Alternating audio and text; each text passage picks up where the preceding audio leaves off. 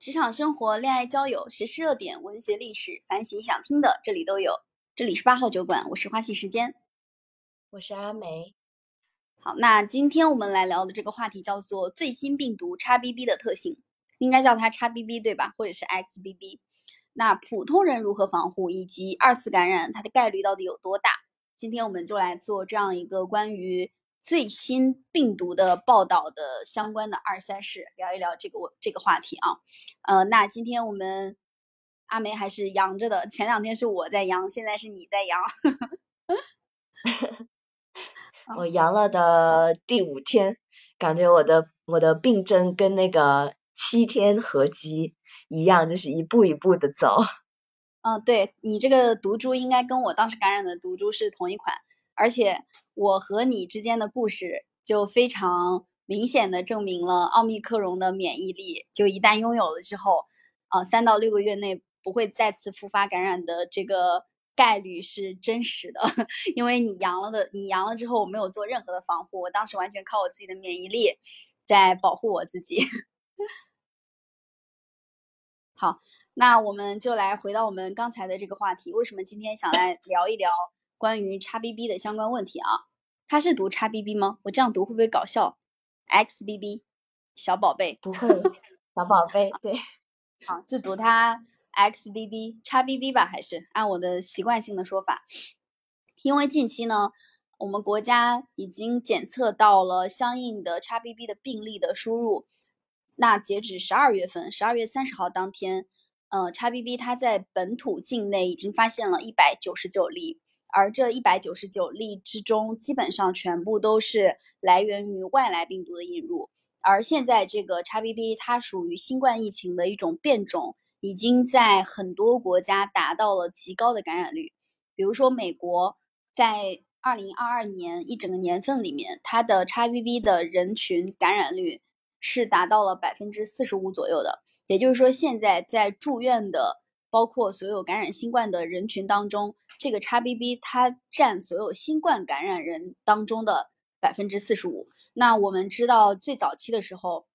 新冠病毒它只是被大家称之为新冠病毒，后来又逐渐衍生出了德尔塔株，还有奥密克戎。最新的 XBB 相当于又引起了人们的进一步的恐慌啊！包括近期微博上其实也有很多关于 XBB 的呃相关的一些资讯，比如说大家因为得知 XBB 它可能会攻击你的下腹部或者说是心脑血管，那很多人已经开始去囤药了，囤这个蒙脱石散，还有呃另外的一个药品。叫什么药？氟诺沙星，对吧？去囤这两种药，还有很多人去买了心脑血管救治的这个速效救心丸啊。大众已经把这两种药买到了，在上海和北京都是脱销的状态。就是你现在到药店里面，你已经买不到这两款药了。跟之前大家去针对奥奥密克戎囤布洛芬呐、莲花清瘟呐，呃，其实是同一个属性、同一个状态。那关于这个 XBB，它到底？对于普通人的感染程度有多高，它的二次感染概率有多大，以及我们是否可以靠着囤刚才所说的药品来去做到防治和救治，呃，到底是什么样的一个具体情况？今天我们就来聊一聊。阿梅对目前的这个 XBB 有没有相应的一些了解？我了解的还不是特别多，因为 XBB 它其实。也是我感觉是这个礼拜突然之间，呃，受到了很多的关注，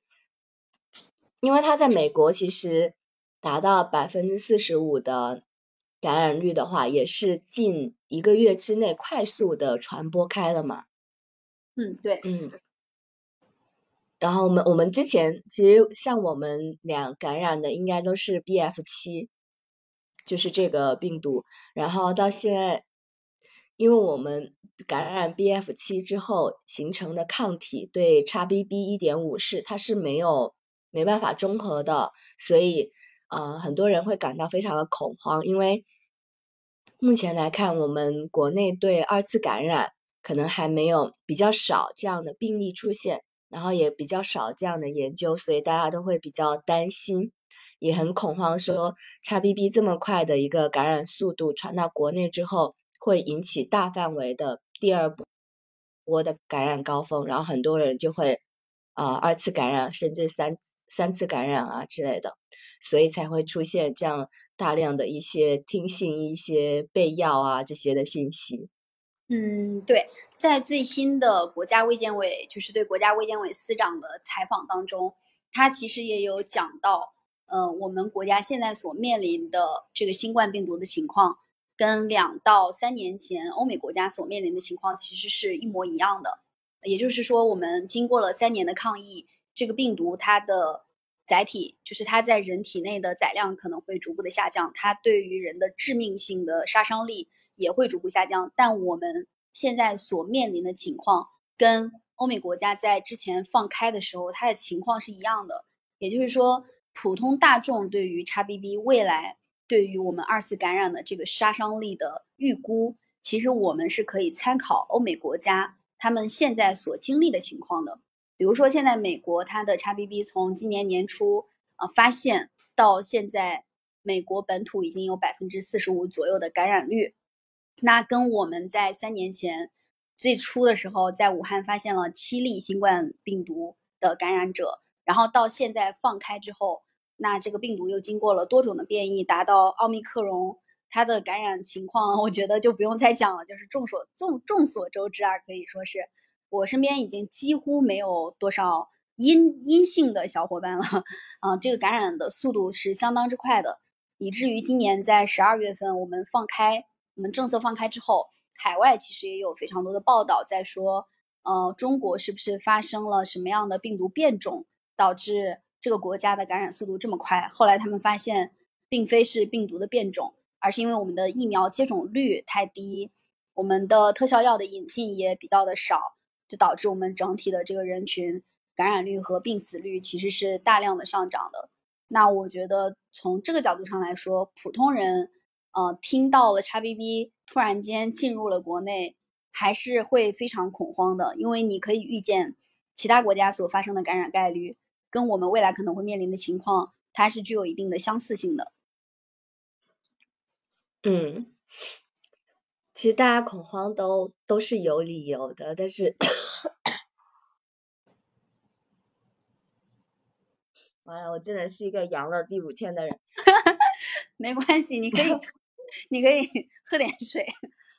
我也不行，我我是康复第五天的人。但今天也有，就是中国疾控中心今天有发了一个新的，呃，算是一个新的科普吧，科普这个 XBB 它到底是一个什么样的病毒，然后需要了解的一些知识。然后我看也有，就这篇图文也在呃朋友圈里面。或者是说的，在所有的这些人群里面，在大量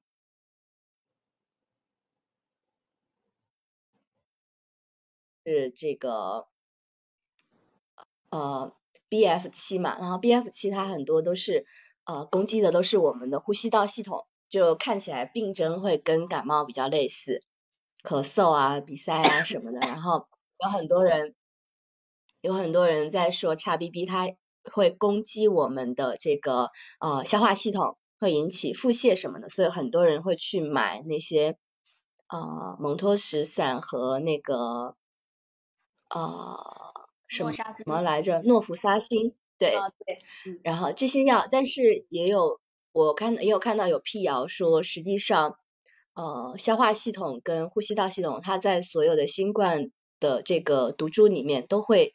被都是属于被攻击对象的，所以这些呃，并不是说这个 XBB 就会单独的去攻击你的呃呃这个消化系统，然后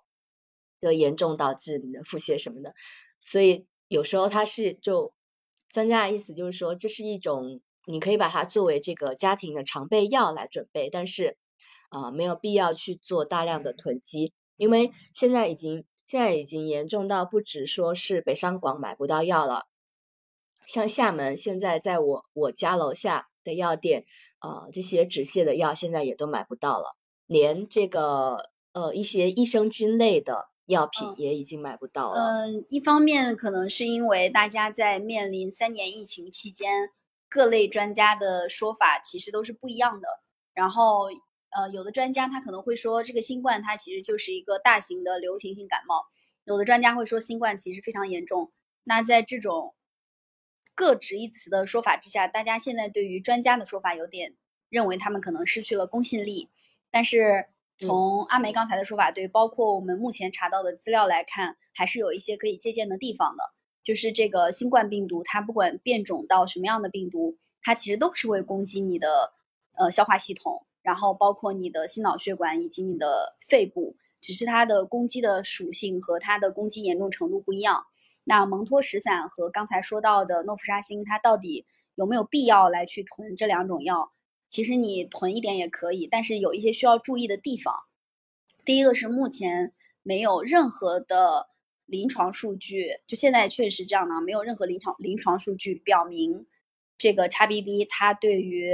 呃你的消化系统的攻击就是非常严重的，没有这样的临床数据。比如说，我们有非常多的临床数据表明，这个新冠它是会攻击你的肺部，嗯，肺部大量的一些病人会产生白肺的现象。白肺就是你的肺上有非常多的水气泡，然后你的肺就像是你就像把它放到水里，你溺水了一样。所以很多的病人他到了医院之后，他的严重程度，呃，在于说一进医院可能马上就要上 ECMO，然后上呼吸机，因为你的肺已经不具备呼吸的功能了。但目前没有任何的临床数据表明说 XBB 会对于这个消化系统有大量的攻击，所以我们这个囤药呢，可以说是一种，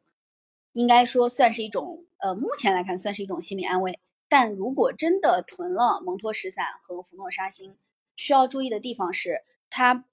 不能够跟很多的其他药物混用。比如说，我现在查到的相关的一些资料就显示。你有呃，比如说在服用一些跟肾相关的药物的时候，你是不能服用很多其他药物的，就包括，呃，这个奥密克戎在全国范围大范围的流行开之后，很多的人他去医院不是因为奥密克戎对他产生的影响，而是因为他过量的服药导致肾脏器官的衰竭。所以如果真的囤了这两种药，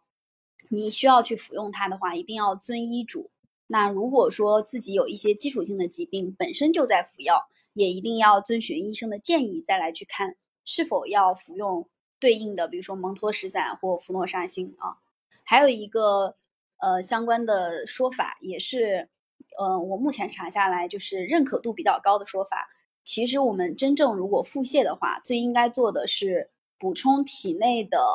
这个补盐液，就是补充体内的电解质。那补充电解质的方式就是口服补盐液，这是一种最有效的方式，可以去购买一些口服补盐液，这个是比较有效的。那如果真的买不到口服补盐液，也可以自己造口服补盐液，比如说煮一锅大米，然后往里面加一些盐，这个其实嗯按照一定的配比，那这个配比有一些呃医生讲到这个配比是五百毫米的米汤，就大概是一瓶矿泉水的量，然后添加一点七五克的食用盐来去煮。煮完之后，这个其实也是可以有效的预防你的脱水，然后达到口服补盐液的相关效果。嗯，对于这些药品之类的，呃，我觉得可以平时可以多看一些医生的科普视频，呃，这方面的一些呃视频还是挺多的。嗯，对我们今天所做的也只是一个小小的提醒跟建议吧。对，是的，嗯。那普通人如何在面临 XBB 的情况下如何去防疫，也是我们比较呃看重的一个话题啊，因为大家都还想好好活下去。说实话，在二零二二年，就还是拿美国来举个例子，因为我们现在放开，其实跟欧美国家相比，我们的情况不会更好，因为我们的人口密度相当之大，所以我们的感染速度、我们的感染概率，呃，其实现在。没有非常明确的数字出来，只是从大家口口相传以及身边的感受来看，这个速度和概率是很高的。那美国二零二二年，它的累计病例数达到了四千九百一十二万，累计死亡人数是两百七十二万，累计住院人数是两百一十三万。嗯，这个数字其实相对来说比较高，基本上有百分之九十五左右的人都已经阳过，然后其中有百分之六十五的人。就是在这百分之九十五里面，还有百分之六十五的人，他其实是有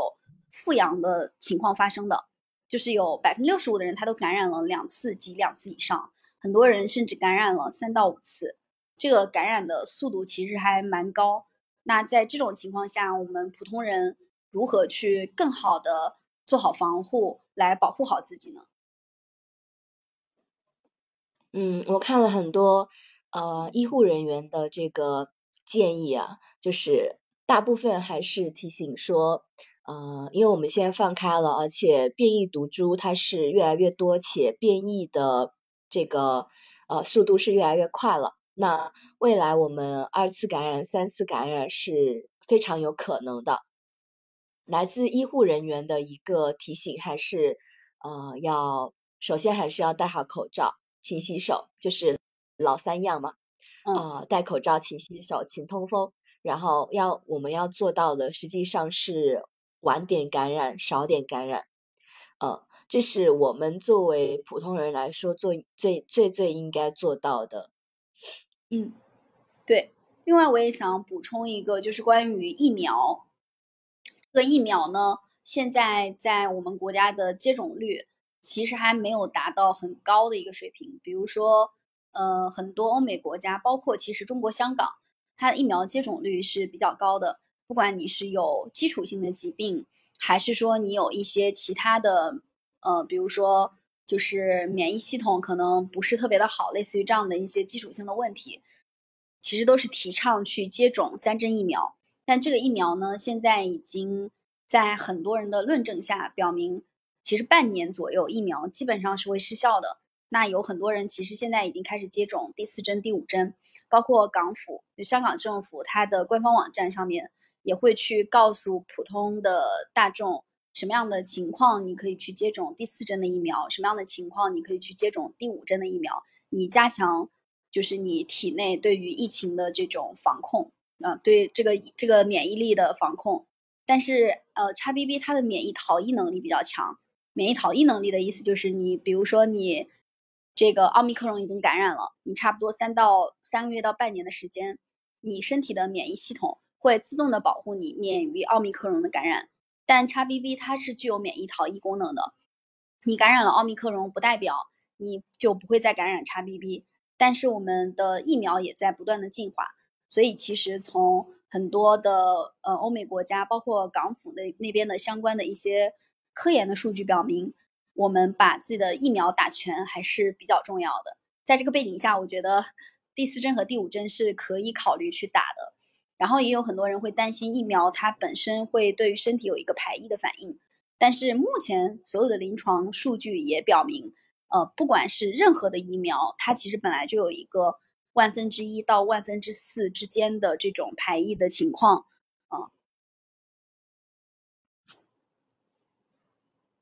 嗯，然后我想说的，实际上还有一点是，呃，保护好家里的老人吧，因为老人实际上他们会，呃，更多的携带一些基础性的疾病。那很多的老人他在感染了病毒之后，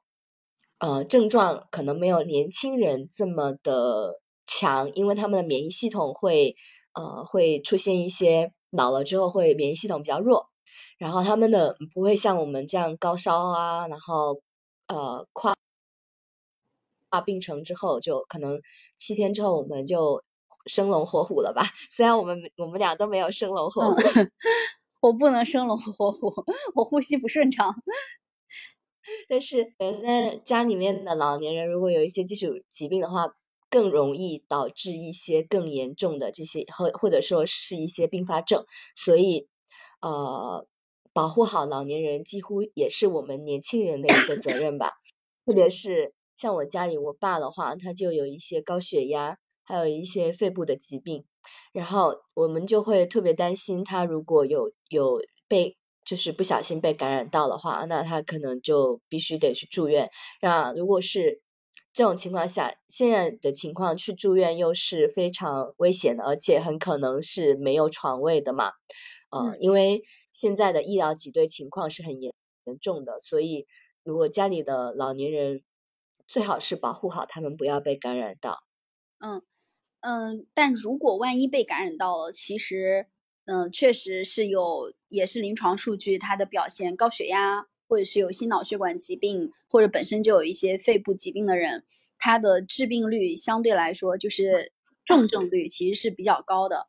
呃，也有很多人其实近期，包括我的朋友圈里面有很多人近期都在去咨询和购买以及询问关于特效药，呃，Paxlovid，就是它的中文名叫帕罗维德这个药品，那有没有地方在卖？就这个药品现在价格还比较高，好像是两千三百块钱左右，呃，一份啊。这个药物它是辉瑞公司新冠病毒的治疗药物，它其实是一种。呃，口服小分子新冠病毒的治疗药物，这个药物在过往的研究当中，它的临床数据表现非常非常的优秀。它可以使新冠的肺炎患者的住院和死亡的风险 降低百分之八十九，同时也具有一些不易耐药和对变异株也非常有效的优势。就它的病死率，就是它对于病死率的降低程度可以高达百分之八十九，接近百分之九十。也因为这个原因，它被称之为特效药。啊，被称之为特效药。那现在在我们国内其实还 整体关于这个 Paxlovid 的，其实整体的量并没有那么的多，并没有那么的多。但如果说家里面真的有老人，呃，他本身就患有基础性的疾病，是可以去询问一下有没有相关的渠道能拿到这个药物的啊。这个药在新冠的前五天之内是有效的，后续其实基本上。就没有太大的效果了，这个也是临床的相关数据。我看了，我之前有我有稍微了解了一下这个特效药，发现它对我爸是不适用的，因为有一些呃，就是当如果我爸感染，就是如果他不小心感染了新冠的话，他同时间还要再服用一些其他的一些药物，那他就不能在同期吃这个新冠特效药，就会有。可能会有一些，因为它特效药出现的时间还不够长，也许会有一些排异的作用，所以不敢不敢瞎吃。嗯，对对。嗯，然后我现在比较，我现在比较担心的还是，呃，就是医院里面的一些医疗挤兑的现象，到底要到什么时候才能有相应的一些缓解？嗯，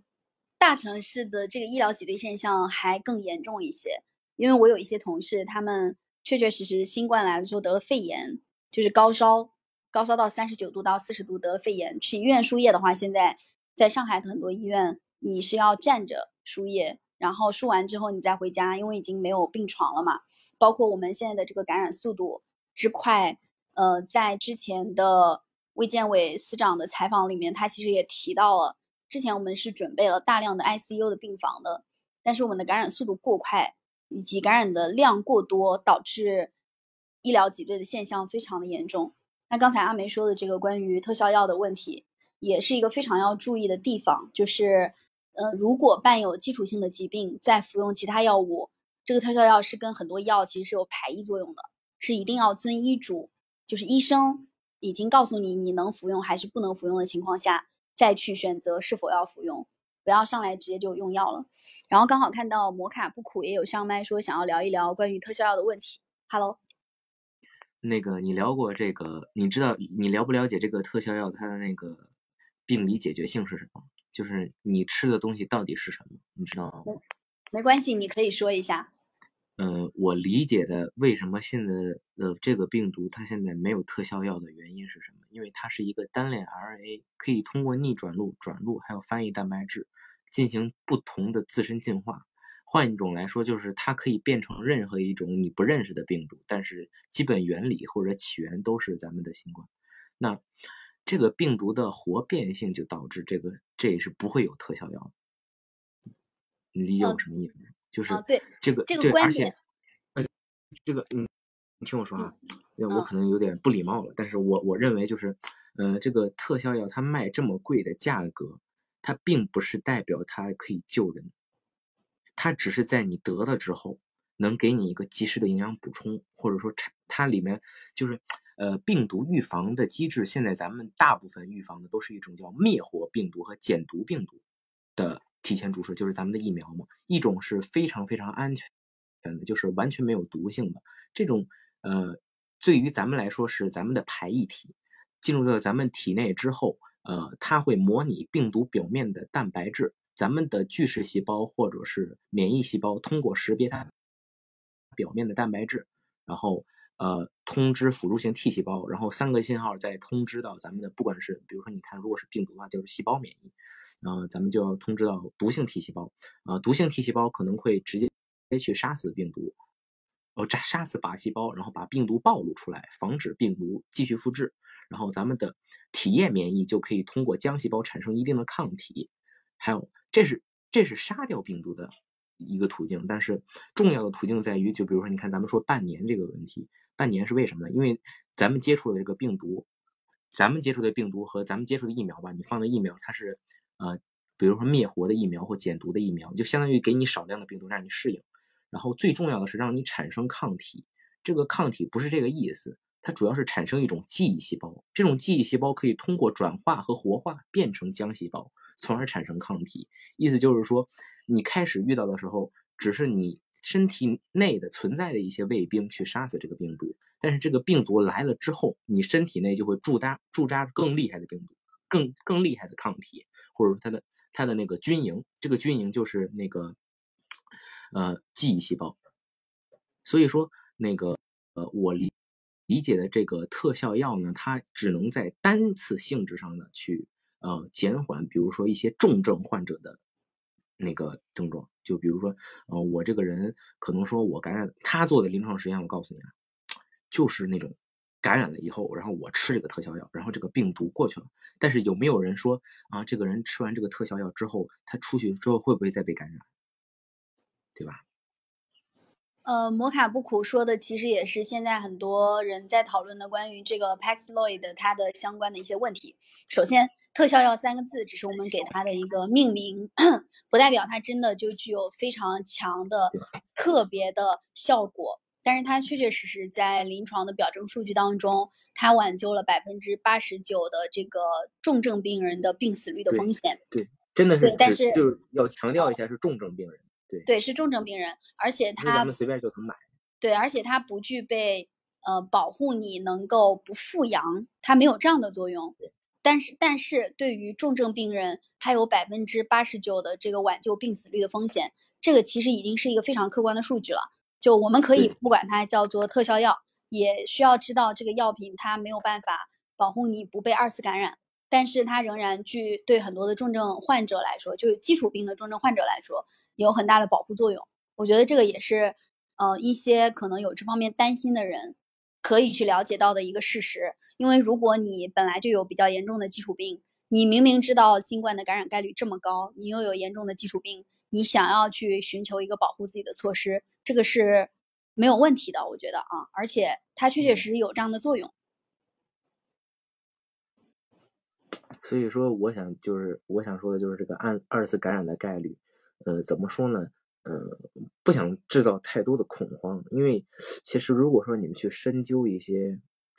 呃根源上的东西，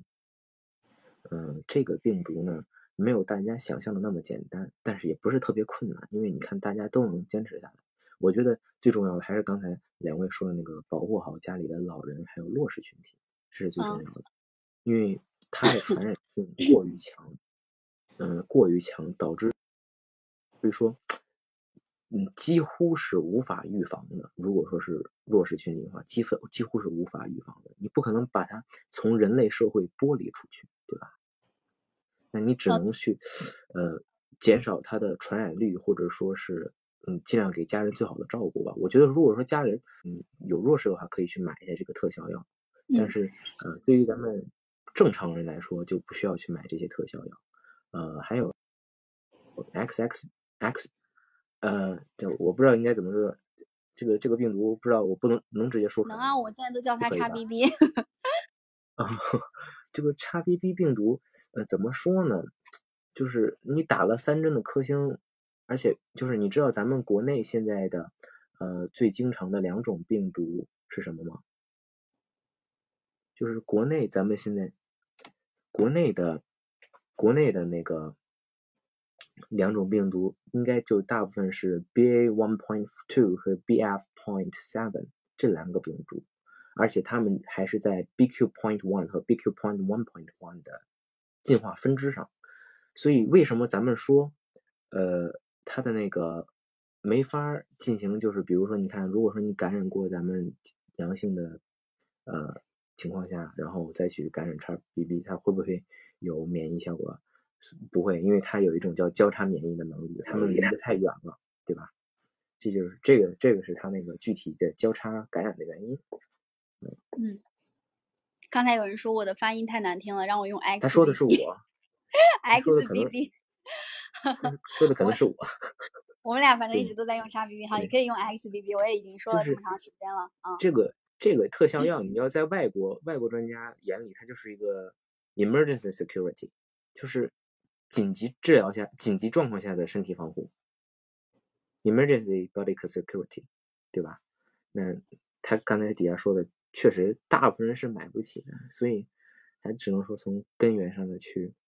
呃，补充维生素 C 呀，你看你，你刚才说那个就是很多人去买止泻药，对吧？然后还有说了一个腹泻这个事儿，腹泻这个事儿，因为它你腹泻严重腹泻的话，是干扰到咱们人体的水盐平衡的，是严重影响到咱们人体内的 pH 值的啊，所以说要及时的补充盐分啊，补充水分，然后补充碱性物质，你要维持咱们的 pH 值稳定，这样咱们的细胞身体细胞才能正常的运作和工作。咱们才能产生营养、产生抗体去对抗这个病毒，所以合理的补充盐水、补充碱性物质是非常正正确的。而且你看，现在网上的很多他们去备那些止泻药啊，啊，还有那种我看到他还有去备蛋白质的那个蛋白蛋白球，那个千万不要去备啊。就是你要知道，就是腹泻这个东西，它只是损失你的盐水平衡。正常你平常就是呃，比如说你早上吃鸡蛋呀。啊，或者吃一些含有蛋白质的肉类呀，这些已经足以补充你的蛋白质流失了。严重腹泻是不会让你体内的蛋白质流失的，所以不用去买那些蛋白球啊，那些你看现在有抢那个。你相比去买那些止泻药，你还不如去买一个，买买一些卫生纸，还有买买几个那个咱们的移动的小便坑，你就看。宝宝马桶啊，那种的，你就买一个那种成人的移动马桶。你再想想，如果说你要家照照顾家里人，家里一共五个人，你厕所顶多一两个吧，谁家厕所三四个，那集体肚子疼上来，谁都防止不了，对吧？所以这个东西拉也拉不住，也不建议大家去呃疯狂的备药，但是呃一点点的准备与防护，还有提前的呃准备措施，呃是为了防止突发情况下的呃应急性。所以说。嗯，我觉得说还是要根据自己的那个情况吧。反正我们现在已经就是选择性的备了一些药，但是具体来说这些药会不会管用，呃，也不确定。毕竟腹泻它并不不是说是专属于叉叉 B 的，它是呃新冠的普遍的症状之一。只不过叉叉 B 的百分之四十那些百那百分之四十半壁江山里的人，他的可能说，呃，腹泻的情况会比较大。但是并不意味着你感染了它就一定会腹泻，所以大家不用太为惊慌，就是准备好措施，然后多吃东西，然后保护好自己身边的人啊，多补充自己的那个呃营养物质啊，然后注意作息。这个注意作息一定是非常要注意的，就是呃人在焦焦虑或者一定的情况下，人体是不会分泌一些。有助于你的激素，你就看，呃，你之前做过一个医学手医学资料的一个研究，就就是呃，两个患有一定疾病的人的呃恢复率，一个人是一直处在一个阴翳的环境下啊。现在这个这前提是这个实验是富有人性的，就是这两个人只是凑巧遇到这个事而且这两个人也是呃这个实验室的实验人员，然后他们为了测试人体激素对那个身体的。护理性影响，所以才会做这个实验。两个人同样的病，就大大部分条件是一项一样的啊，但是肯定会有一些原因不一样。所以这两个人就比如说身体可能说差不多，然后性质也差不多，但是一个人是处于在一个压抑的低迷的环境里面，一个人处于一个阳光阳光的一个心态，那他们两个恢复时间是有差别的。呃，普遍来说是那个心态好的人，呃，恢复的时间会更快一点。或者说在实验室下的有机体培养皿之下啊啊，如果说说是在一些积极作用下的激素是可以促进呃咱们的抗体生成啊、营养物质恢复呀、机体代谢呀，然后抑制病毒、抑制病毒的繁殖还有呃侵略的。所以说呃保持好一个非常好的心态，然后一个合理的作息啊，不要自让自己的精神过于紧绷，这样的话，你身体会以 one hundred percent 的状态去面对啊，可能说好或坏的一个状态。哦，我就说这么多吧。哎，辛苦花心时间了。呃，摩卡布库刚刚也说到这个关于囤药的问题。其实囤药对于大部分的人来说，属于是有备无患。因为之前其实我们很多人没有在新冠来临之前去囤药，但是等到真的面临这样的情况，发现自己买不到药，所以算有备无患。我们比较提倡的是，呃，你如果真的要用药，一定要遵循医嘱，就不要自己吃太多。在之前。刚才也提到，在之前新冠来临的时候，奥密克戎来的时候，也有很多人因为药物过量导致自己要进医院，有这样的情况发生，而且数量其实也不在少数啊。所以我们其实是比较提倡说，你可以备啊，但一定要去在一个定量的情况下去使用这个药物。然后包括蛋白质，刚才提到蛋白质的问题，其实很多医生都建议在呃。这这阶段，包括你恢复期间，一定要多食用蛋白质，因为蛋白质它是组成你人体免疫系统的一个非常重要的要素啊，所以这期间多食用蛋白质肯定是没错的啊。然后我们今天聊的关于这个最新病毒 XBB 的特性，然后以及普通人如何防护二次感染的概率，以及我们应该做什么样的准备，基本上就差不多到这里了。看一下麦上的阿梅和摩卡布库还有没有什么其他想要跟大家分享的。我觉得摩卡布库刚刚说的对，就是实际上我们对于我们年轻的群体来说，也是上网的主力群体来说，我们的身体素质应该是还是挺好的。重要的还是保持好的作息，吃好睡好吧，然后良好的心态。呃，对于我们来说，我们还是很容易就可以扛过扛过这一波又一波的一个疫情。重点的还是保护家里面的弱势群体。嗯，以上。对，刚好阿梅说到这里，我想到了一个可能大家已经很清楚，但是可能还有小部分人不知道的事情，呃，也没有去做这方面的一些提前的知识的了解。就是新冠在呃攻击完你的身体之后，它其实是有一个较长的恢复周期的。有一个相对比较合理的参考值，就是呃世界杯的冠军，最近刚拿冠军的梅西，他是在新冠结束之后一个半月的时间。才恢复正常的训练。那有很多人在新冠阳康结束之后，马上去做了非常剧烈的运动，包括比如说跑马拉松，有人跑马拉松，然后或者是打很长时间的羽毛球、打篮球等等，也导致了很多年轻人发生了猝死的情况啊。所以新冠结束之后，就你阳康之后一定要注意，呃，适当的运动，不要有大量剧烈的运动，至少要有一个月到两个月之间的恢复周期。这期间要吃好、喝好、睡好。想减肥的人就不要在这个阶段去过量的减肥，或者是过量的熬夜工作、过量的剧烈运动。这个其实是对自己的生命来说，其实是很不负责任的。这个危险系数，从现在很多的呃大家的实践案例来来看，还是危险系数还是挺高的啊。